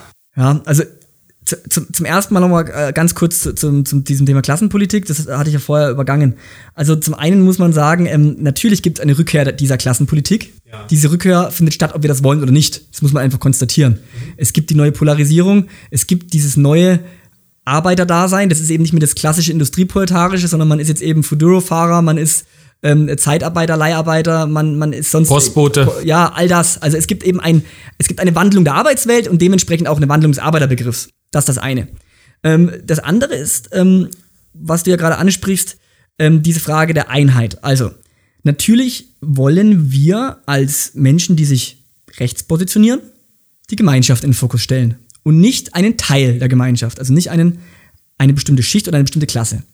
Das historische Problem ist natürlich, dass die Rechte in Deutschland oft dazu neigen wollte oder einfach es tat, ähm, die Interessen der wirtschaftlich Herrschenden oder der wirtschaftlich Führenden zu vertreten. Manchmal war das eine ideologische Überzeugung, manchmal war das auch einfach nur Vasallentum. Das muss man konstatieren. Also ich denke, rechte Selbstkritik kann nie schaden. Sich aber deswegen den Schuh anziehen zu lassen, dass das immer so sein muss und immer so sein wird, das ist natürlich Quatsch. Ähm, genauso wie die Linke nicht immer der Sparringspartner, wie du es genannt hast, der Sparringspartner des äh, Kapitals war, so muss die Rechte auch nicht immer äh, das ausführende Organ der in Anführungszeichen Bourgeoisie sein. So, das ist, muss man klarstellen. Das andere ist aber, dass äh, die Linke in ihren verschiedenen Verästelungen sich auch noch 100 Jahre damit abtun kann, dass die Klasse für sich, äh, an sich, keine Klasse für sich wird. Also eine, eine Wendung von Marx Engels. Ähm, die Klasse hat keine gemeinsamen Interessen per se. Natürlich hat ein Mensch nicht nur eine Identität als Lohnarbeiter, sondern er hat noch viele andere Aspekte, die ihn beeinflussen. Er ist auch äh, Sachse beispielsweise, er ist auch Deutscher, er ist Europäer, er ist vielleicht Christ, er ist vielleicht äh, andersgläubig. Also es gibt immer verschiedene Identitäten, die konkurrieren und nur weil man lohnabhängig ist, hat man nicht Interessen mit allen anderen 20, 30 Millionen Lohnabhängig Lohnabhängigen. Ähm, worum es aber gehen muss, ist Einheit herzustellen, das hast du angesprochen. Und diese Einheit darf natürlich keine oktroyierte Totale sein, wo alle Unterschiede nivelliert werden, aber es muss natürlich der Versuch gegeben sein, Widersprüche auszugleichen. So. Jede Gesellschaft, jede Gemeinschaft, auch jeder Staat hat in seinem realen Leben Widersprüche. Die Widersprüche jetzt werden ausgetragen in Politik eines Klassenkampfs von oben. Eines Klassenkampfs, der nicht von den Kommunisten geführt wird, weil die marginal sind und eigentlich gar keine Rolle spielen, sondern ein Klassenkampf, der von oben ausgeführt wird. Das heißt, von den Besitzenden, von Großkonzernen, vom sogenannten Kapital oder von den äh, Gruppen des Kapitals. Dieser Klassenkampf von oben, den kann man gut finden, kann man schlecht finden, aber er ist eben eine Realität. So. Und jetzt muss es der Rechten darum gehen, für eine Bevölkerungsmehrheit und zwar nicht nur für die Arbeiter, sondern für die Mittelschicht, für Selbstständige, für Kleinunternehmer etc., eine Politik zu gestalten, die ihre Interessen, nämlich die Interessen des sozialen Ausgleichs und eines einigermaßen harmonischen Zusammenlebens zu ermöglichen. Hat eine ideelle Basis, hat eine materielle Basis. Die ideelle Basis ist immer die Stärke der Rechten. Als Kulturkritik, Kritik der Dekadenz, Kritik des geistigen Liberalismus. Das ist ein rechter Selbstläufer. Oftmals. Seit 2015 nicht immer, aber oftmals. Die materielle Ebene wurde aber rechts zu lange ausgeblendet. Das heißt, man dachte immer, wenn man das Geistige ändert und man hat eine Art voluntaristischen Impuls und alle wollen jetzt eine gerechte Gesellschaft, dann gibt es auch die gerechte Gesellschaft. Und das ist eben Trugschluss. Wir haben Prozesse, Wirtschaftsprozesse, wir haben eine Finanzialisierung des Kapitalismus, wir haben eine Digitalisierung des internationalen Kapitalismus. Das heißt, mit Voluntarismus alleine läuft hier nichts und mit Werten, Normen und mit, mit einer christlichen, konservativen Ethik alleine läuft auch nichts. Das heißt also, man muss tiefer bohren. Und dann wird man eben dazu stoßen, dass es Eigentumsverhältnisse oder Produktionsverhältnisse gibt, die diese jetzige Ordnung zementieren und die die jetzigen Widersprüche verschärfen und die Arm-Reich-Spaltung verschärfen. Auch das ist ja keine, keine linke Alleinwahrheit, sondern das kann man neutral konstatieren. Mhm. Auch das kann man wieder gut oder schlecht finden. Wir finden es natürlich schlecht. Wenn ich jetzt aber als Rechter eben nicht wie der Linke nur für eine Klasse stehe oder für eine Klasse kämpfen möchte, sondern für das gesamte Volk oder für die Bevölkerungsmehrheit zumindest, dann muss ich ja feststellen, was schadet dieser Bevölkerungsmehrheit. Und dieser Bevölkerungsmehrheit schadet eben eine soziale Polarisierung, eine soziale Stärkung der Kluft, eine Arm-Reich-Dichotomie, die weit über das erträgliche Maß hinausgehen wird in Zukunft. Deswegen Einheit herzustellen, die keine künstliche, artifizielle ist, sondern eine Einheit mit gutem Gewissen, muss natürlich den Leistungsgedanken verinnerlichen. Natürlich hat jemand, der Verantwortung trägt, banales Beispiel, ein Pilot oder ein Chirurg, Unfallchirurg, natürlich hat er mehr äh, einen höheren Verdienst als äh, ein, ein, ein ungelernter Arbeiter. Das ist, glaube ich, äh, da, da, muss man kein Trotzkist sein, eben, äh, um alles angleichen zu wollen. Ähm, was einem dann Neoliberale oft vorwerfen, ja, ach, der, das ist wohl alles gleich, das ist doch nicht alles gleich. Natürlich ist das nicht alles gleich. Man will das auch nicht gleich machen. Aber wir leben eben in einer, in einer Unordnung, in der die Verhältnisse eben völlig aus den Fugen geraten sind. Die Verwertung des Werts erklimmt völlig neue Räume. Das gesamte Leben des Menschen wird kommodifiziert. Das heißt, alles wird in der Wertlogik irgendeinem Kapitalwert zugeschrieben. Das, daraus entstehen dann eben auch Dinge wie, dass ein Pfleger eben einen Bruchteil des Lohnes bekommt, das irgendein Manager erhält. Oder irgendwelche Aktionäre oder irgendwelche Menschen, die nur von Dividende und von Rente sozusagen leben. Oder Erbe. Oder Erbe. Wobei das ein schwierigeres Thema ist jetzt als Dividende und Aktien, was einfacher zu beantworten ist. Worauf ich hinaus will, ist, wem es an Einheit gelegen ist, und wer die nicht über einen autoritären Ordnungsstaat allein herstellen will, sondern auch über sozialen Ausgleich und über eine Änderung der Grundstruktur eines relativ unsozialen Wirtschaftssystems. Der wird nicht drum rumkommen zu sagen, natürlich geht es auch um Versöhnung. Aber wie soll denn die Versöhnung funktionieren, wenn ich es zulasse, dass, und jetzt kommt leider ein äh, banales Sprichwort, die Reichen immer reicher und die Armen immer ärmer werden? Wie soll das Versöhnung schaffen? Wie soll das Einheit schaffen? Und mir konnte bisher noch keiner von den Rechten, die das Konkurrenzprinzip als Konkurrenzprinzip lieben und nicht als Wettbewerbsprinzip, als gesundes Wettbewerbsprinzip, sondern die wirklich die Konkurrenz des Kapitals, die das Konkurrenzprinzip wirklich hochleben lassen, weil sie sagen, hier wird auch das Ureigene des Menschen ange, ange, angestoßen. Die konnten mir noch nie erklären, wie ich gleichzeitig eine Gemeinschaft des Volkes herstellen will, wenn ich aber den Nachbarn zum ewigen Konkurrenten auf dem Arbeitsmarkt degradiere. Also, natürlich ist man Konkurrent oder Wettbewerber, aber eben nicht nur. Wenn man aber das Konkurrenzprinzip allem zugrunde liegt und die Logik des Kapitals alle Lebensbereiche durchdringt, wie soll es denn von rechts dann funktionieren, diese Menschen zusammenzubringen in Versöhnung und in Einheit? Also diese Frage konnte mir bisher noch kein liberaler Rechter äh, argumentativ äh, klar machen. Konsequenter sind dann natürlich die Libertären. Ein Libertärer sagte in einer Diskussion vor wenigen Monaten zu mir, ja, das Volk ist ja auch ein Konstrukt. Ja gut, wenn man natürlich diese linke Weisheit lustigerweise übernimmt und sagt, ähm, die Privatwirtschaft, äh, äh, die, die Privatrechtsgesellschaft ist eine konkrete Einheit, wenn man sie durch einen Vertragsschluss ähm, äh, fabriziert, aber das Volk, der Staat, die Nation, das ist alles ein Konstrukt. Dann verstehe ich sogar die libertäre Argumentationsweise. Ich, ich finde sie nicht gut, aber ich verstehe sie. Aber wenn ich sage, ich möchte das Volk in einem, in einem gesunden Gemeinschaftsverständnis, in einem gesunden Staatswesen erhalten, in Gemeinschaft, dann muss mir jemand erklären, wie das funktionieren soll mit der Logik des ewigen Konkurrenzkampfs, mit der Logik der täglichen, ja, des täglichen Kampfes der Menschen miteinander. Und äh, das leuchtet mir einfach nicht ein. Ja, absolut. Also da gibt's äh, gibt's natürlich eine große Lücke. Und hingewiesen hat auf diese Lücke in Frankreich immer Alain de Benoit. Absolut. Über viele Jahrzehnte. Ich meine, du hast dich ja an ihm auch durchaus orientiert. Definitiv. Du hast es aber, äh, und das, das, das kann man, das kann ich zumindest dir gegenüber so, so wertfrei sagen, in, in Deutschland in, in der Hinsicht etabliert, äh, dass du das Thema in den Fokus gerückt hast. Und ähm, jetzt hat äh, der liebe Dr. Dr. Thor von Waldstein, der ja auch das, äh, die Vorrede zu unserem neuen Buch Sozialismus und Nation geschrieben hat, was jetzt am 22. Juli erscheint, ähm, er hat gesagt, ich glaube, in einem Buch oder in einem Artikel von euch, äh, korrigier mich, äh, entweder kommen jetzt linke Leute von rechts oder es kommen gar keine Leute von rechts mehr. Absolut. Das ist ja nun eine Aussage, die über deine doch eher vorsichtig akademische Abwägung äh, sozusagen, die du vorbringst, schon weit hinaus geht. Also er sagt im Prinzip ja nicht, wir müssen gucken, äh, dass unser Wirtschaftskonzept sich durchsetzt, sondern er sagt im Prinzip, wenn jetzt nicht die kommen, äh, die, die hier wirtschaftlich gesehen äh, mal aufräumen und den Antiliberalismus wieder in den Mittelpunkt stellen, dann ist hier mit der Rechten bald Feierabend. Das ist für, für jemanden, der ähm, sich doch sonst mit sehr viel akademischen Themen beschäftigt und über Karl Schmidt äh, viel geschrieben hat, doch schon eine sehr knackige Aussage. Ja.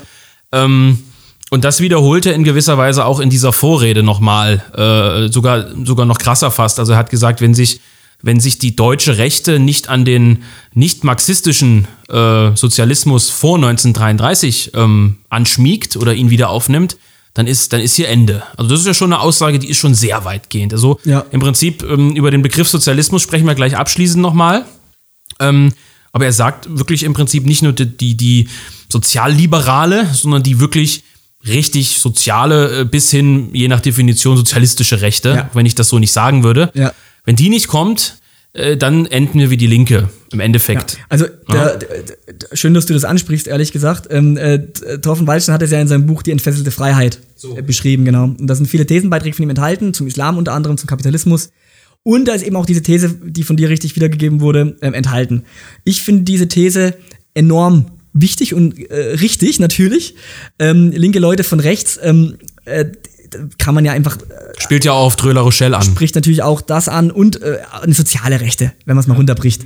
So. Und ich bin natürlich auch nicht akademisch, äh, ganz äh, diesseitig, äh, kämpferisch konservativ, der Meinung, äh, dass dass das zutrifft und dass eine Rechte, wenn sie wirklich hinausgehen will über die bloße Migrationskritik und über die bloße Dekadenzkritik, natürlich muss sie dann die soziale Frage offensiv bearbeiten, muss sie verinnerlichen, muss Konzepte entwickeln. Natürlich hat nur meiner Auffassung nach, genauso wie Waldsteins Auffassung nach, nur diese sozial erneuerte Rechte eine Zukunft. Das hat einen ganz klaren Grund.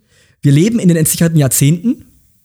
Es wird immer mehr globale Verwerfungen geben, wirtschaftlicher, politischer Natur. Und in diesen Krisen globaler wie nationaler Art, was kann da Halt verschaffen? Das ist Familie, Volk, Staatlichkeit.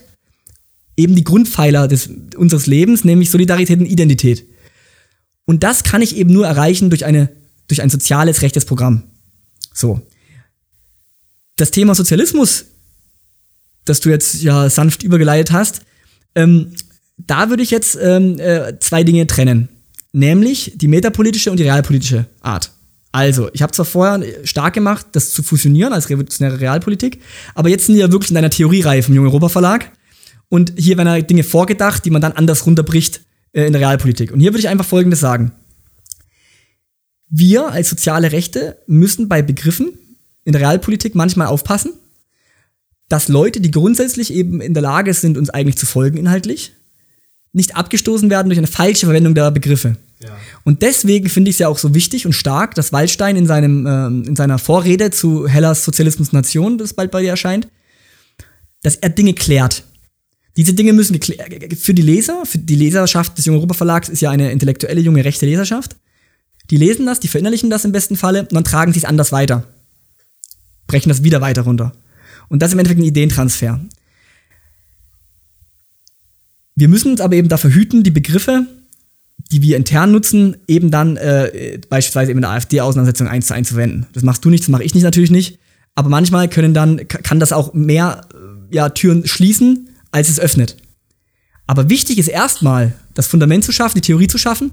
Und dafür ist natürlich Waldsteins Vorrede und auch Hellers Buch, die Wiederauflage, enorm wichtig, weil man eben dann sieht, Sozialismus oder der Gedanke, die, den Ertrag den positiven Ertrag einer, einer, einer, einer, einer Wirtschaftsweise, den, den Gewinn, dass man den eben verteilt zum Wohle der Gemeinschaft, dass das eben so als Minimaldefinition einer sozialistischen Ordnung, die Minimaldefinition habe ich mir jetzt von Marcel Mauss, einem französischen Soziologen, sozusagen entlehnt, ähm, das hat erstmal nichts zu tun mit real existierendem Sozialismus, das hat nichts zu tun mit Kommunismus. Das heißt also Begriffsklärung, Begriffsklärung, Begriffsklärung und dafür, ähm, dafür steht eben äh, in dem Fall dann Waldstein.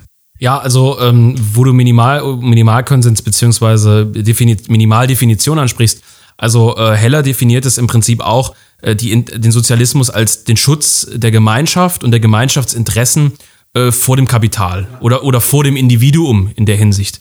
Und ähm, das ist natürlich, äh, wenn man es jetzt böse sagen will, eine relativ banale Definition. Das klammert jetzt die äh, Frage nach den Besitzverhältnissen, äh, die Frage nach äh, dem Besitz an den Produktionsmitteln und so weiter und, und auch, wie soll eine Gesellschaft gestaltet sein, in gewisser Weise aus.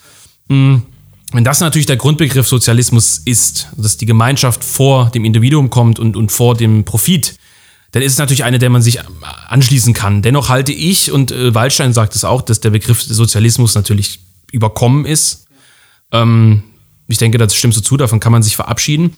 Äh, das Buch Sozialismus und Nation heißt natürlich so, weil es von 1925 ist. Das ist natürlich eine ganz, ganz andere Zeit.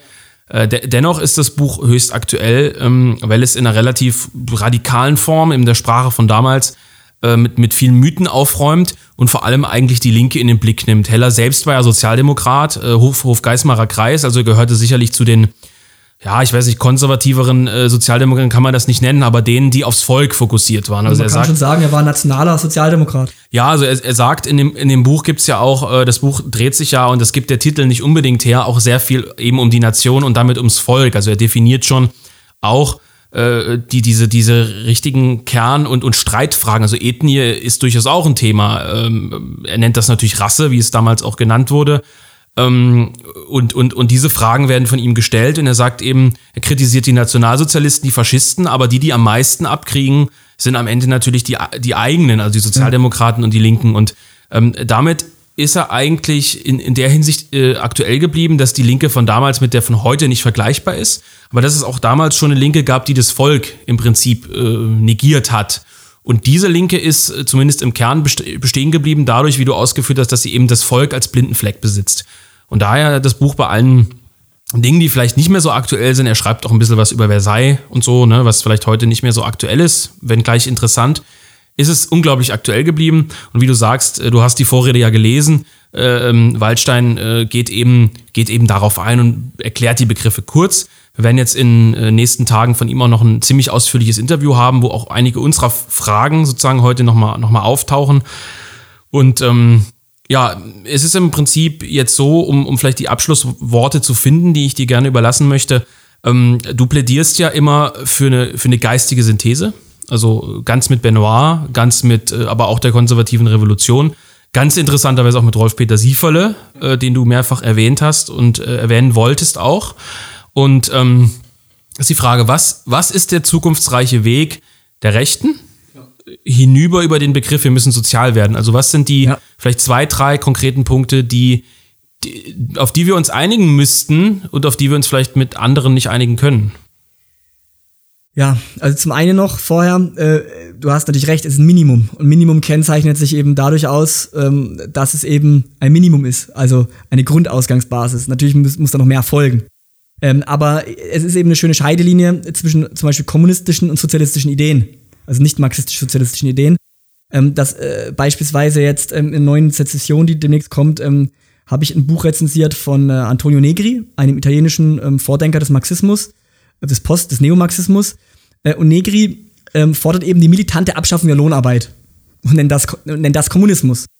Und ähm, da kann man eben auch im eigenen Lager die Unterschiede klar machen zwischen einer kommunistischen Konzeption und einer sozialistischen, nicht marxistischen Konzeption, die man dann auch anders nennen kann das ist eben ein Unterschied.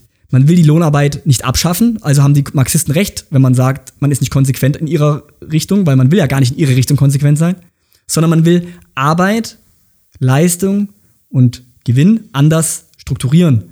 Man will ein, ein, eine, gerechtes, ähm, ja, eine gerechte Ordnung implementieren. Das noch dazu. Ähm, zu Sieferle und, und zu den Dingen, die du gesagt hast. Ähm, du hast ja völlig zu Recht angesprochen, ähm, dass, dass, dass ich, aber auch andere natürlich, versuchen, ähm, Ideen von Alain Benoit aus Frankreich nach Deutschland zu importieren, was jetzt auch gelingt. Das ist aber eine Art Reimport. Das hat so eine Art Zickzacklinie. Wir haben in Deutschland die preußisch-soziale konservative Linie. Die beginnt mit Gustav Schmoller, Adolf Wagner, Werner Sombart, mit Ausläufern ähm, bei, bei Otto Strasser, äh, aber auch bei Oswald Spengler. Ähm, äh, und diese Linie wurde dann aufgegriffen wieder von der Nouvelle Droite, also von der französischen ursprungsneuen Rechten. Und in Frankreich wurde diese Linie gefahren, als die in Deutschland ein bisschen verkümmert war. Das heißt also, wenn man das jetzt aus Frankreich nach Deutschland importiert, ist quasi ein Reimport. Ein Wiederanknüpfen an Verschüttetes. Das heißt also, uns kommt es enorm gelegen, dass nicht nur Benoit an diesen Dingen forscht und schreibt, sondern dass Rolf-Peter Sieferle, der 2016 ja leider sich umgebracht hat, dass von ihm jetzt die Werke Stück für Stück neu aufgelegt werden. Und da möchte ich auch wirklich äh, explizit Werbung machen für sein äh, Büchlein Die konservative Revolution, fünf biografische Skizzen. Man hätte jetzt auch einfach nennen können, auch wenn es nicht so schön klingen würde, äh, die Traditions Traditionslinie des Sozialen innerhalb der Rechten oder ähnliches. Denn das zeigt eben auf Paul Lensch, Johann Plenge, ähm, äh, Hans Zehrer, ähm, teilweise zumindest Ernst Jünger und dann auch andere Leute, die noch erwähnt werden. Es gibt diese soziale Traditionslinie, wir müssen sie wieder beleben. Aber wir müssen eben da natürlich darüber hinausgehen. Substanz holen kann nie ausreichend sein. Wir müssen ganz diesseitig sozusagen, ganz aktuell ähm, äh, denken und handeln. Ähm, hattest du noch eine Frage gestellt, bevor ich mich jetzt wieder verliere in Zieferle, in Zieferle-Werbung? ja, ich habe die Frage gestellt, äh, wie geht's weiter, ja. wenn die rechte ja, Zukunft genau. haben will? Und zwar über den Satz, äh, wir müssen sozusagen sozial werden hinaus. Ja, genau. Mal zwei, drei Punkte die Streitpunkt sind in Richtig. unserer Szene und äh, auf die wir uns jetzt äh, eigentlich einigen müssten. Genau, also einigen, äh, ich hoffe, dass wir das schaffen würden, wir, die wir im Raum sitzen. Ähm, äh, also ich denke, einigen müsste man sich vor allem erst auf eine Art Begriffspaar als Fundament. Das wäre meiner Meinung nach Solidarität und Identität. Das wären diese beiden Basispole, um die herum sich alles aufbaut. Solidarität mit den Mitmenschen, mit dem Nächsten, mit der eigenen Region, mit dem eigenen Volk. Identität als beispielsweise eben Sachse, Deutscher, Europäer. Identität und Solidarität also als die ba Basisbausteine. Von diesen leiten sich dann andere ab. Das heißt also, wenn ich Solidarität möchte, wie ich es kurz skizziert habe, dann ist eben die Frage, wie stelle ich diese her? Dann sind wir beispielsweise bei der sozialen Frage, bei der Wirtschaftsfrage. Also das heißt, welche Art und Weise der Produktion und welche Art und Weise des, der Gewinnverteilung, des Ertrags, sichert mir dem Staat in dem Fall, dass ich eben Solidarität herstelle, also da, wo sie latent vorhanden ist, wo ich es eben auch in Realität umsetze, dass die Kluft nicht zu, nicht zu weit aufgeht und so weiter und so fort. Und bei Identität würden andere Fragen dann eben äh, aufploppen. Natürlich die Identität äh, des Liberalismus, die mich bedroht. Darauf aufbauend dann äh, der, der, der andere, der kommt, also die Migrationsfrage, die nationale Frage im Endeffekt äh, deutsche Selbstbehauptung, also welche Souveränitätsrechte gibt man ab an Brüssel, welche nicht.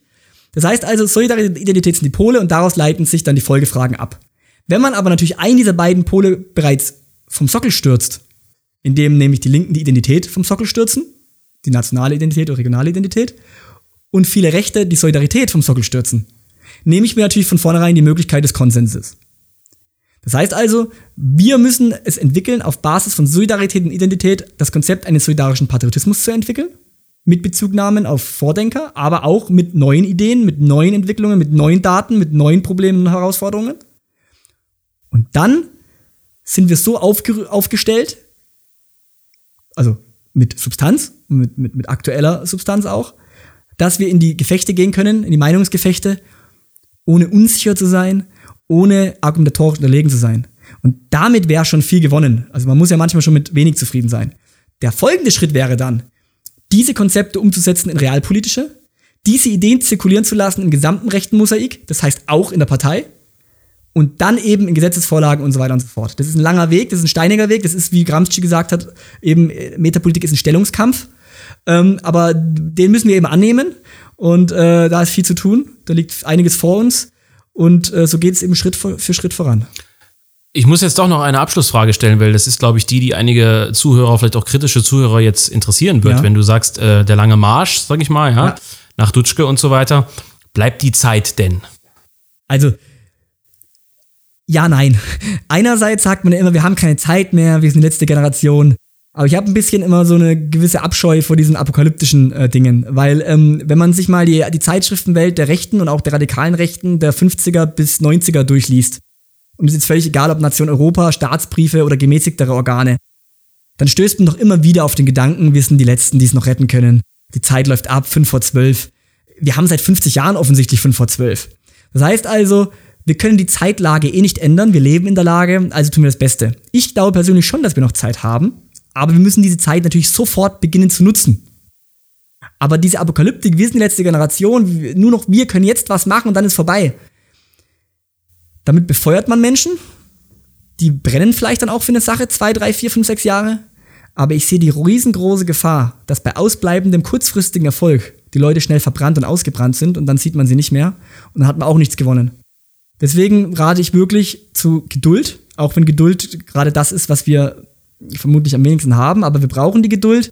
Die Geduld darf aber eben nicht in einem Ausharren und in, in so einem Aton, in so einem reinen Attendre, was Drö damals kritisiert hatte, also ne, plus Attendre, nicht mehr weiter warten. Natürlich dürfen wir nicht warten, aktiv zu werden. Wir dürfen aber auch nicht so ein Panikszenario aufbauen, dass nichts mehr möglich ist. Wir haben noch Handlungsspielraum und diesen Handlungsspielraum müssen wir jetzt füllen und nutzen. Und du rätst aber auch dazu, äh, die Wirtschaft eben in unsere Konzepte einzubeziehen, als Faktor äh, der Spaltung in der Gesellschaft, als Faktor der Migration Ja, und, nicht zu, und nicht zu sagen, Also- können wir, müssen wir ignorieren. Also Alain de Benoit hat es ja auf den Punkt gebracht, als er mal äh, in, in einem Buch äh, schrieb, ähm, äh, wer von Migration spricht, aber vom Kapitalismus schweigt, der soll halt besser gar nichts zur Migration sagen. Das ist nämlich der Punkt.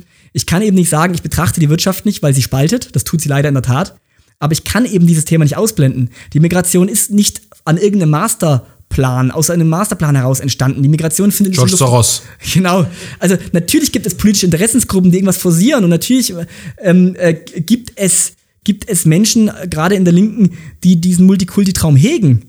Aber das sind doch nicht die, das sind doch nicht die entscheidenden äh, Funktionen. Das sind eben die Jubelperser der, der, der Multikultur. Die Bahnhofsklatscher. die Bahnhofsklatsche, aber sie sind nicht die, die das auslösen. Ausgelöst wird es durch ganz komplexe wirtschaftliche, geopolitische ähm, Prozesse. Und diese Prozesse zu verstehen, zu analysieren und in die Analyse dementsprechend einzubauen und dann auch in die rechten Forderungen einzubauen, das ist essentiell. Ich kann nicht sagen, die Wirtschaft findet nicht statt, weil es spaltet. Nein, die Wirtschaft ist nun mal in unserem Zeitalter. Wir leben in einem ökonomistischen Zeitalter. Das lehne ich ab, aber es ist so. Es hilft nichts, irgendwas abzulehnen und sich in irgendein traditionalistisches, ähm, äh, in irgendeine traditionalistische Höhle zu verstecken. Wir leben in dieser Zeit und wenn wir diese Zeit und diese Gesellschaft ändern möchten, und dafür sind wir angetreten, dann können wir das heiße Eisen Wirtschaft und damit auch die verschiedenen sozialen Fragen nicht umgehen, denn diese Fragen berühren alles. Die Wirtschaft berührt alles, von der Machbarkeit bis zur Nichtmachbarkeit, von der Migration bis zur Gerechtigkeit, alle normativen, ethischen Fragen, aber genauso alle handfesten materiellen Fragen sind damit verknüpft. Und ähm, natürlich brauchen wir auch eine ideelle Gesundung. Diese Ebene verleugne ich nicht. Also wir sind natürlich alles keine reinen Materialisten, wie die radikale Linke in, ihrem, in ihrer Sackgasse. Nein, aber man darf eben die materiellen Ebenen nicht, äh, nicht länger ausklammern. Das hat die Rechte zu lange getan. Deswegen müssen wir aufholen und wir werden es auch tun. Den Kampf und die Zeit anzunehmen, ich glaube, das ist ein schönes Schlusswort. Benedikt, vielen Dank äh, für, ja, was überhaupt ein Interview? Nee, für, für unser Gespräch eigentlich.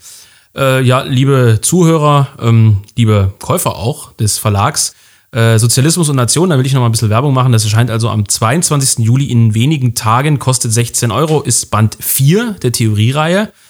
Ähm, und wird wieder für einiges Aufsehen sorgen. Ist eine schöne Ergänzung zu Max von rechts. Du hebst die Hand, du willst noch was sagen, Ja, ich melde mich ganz brav.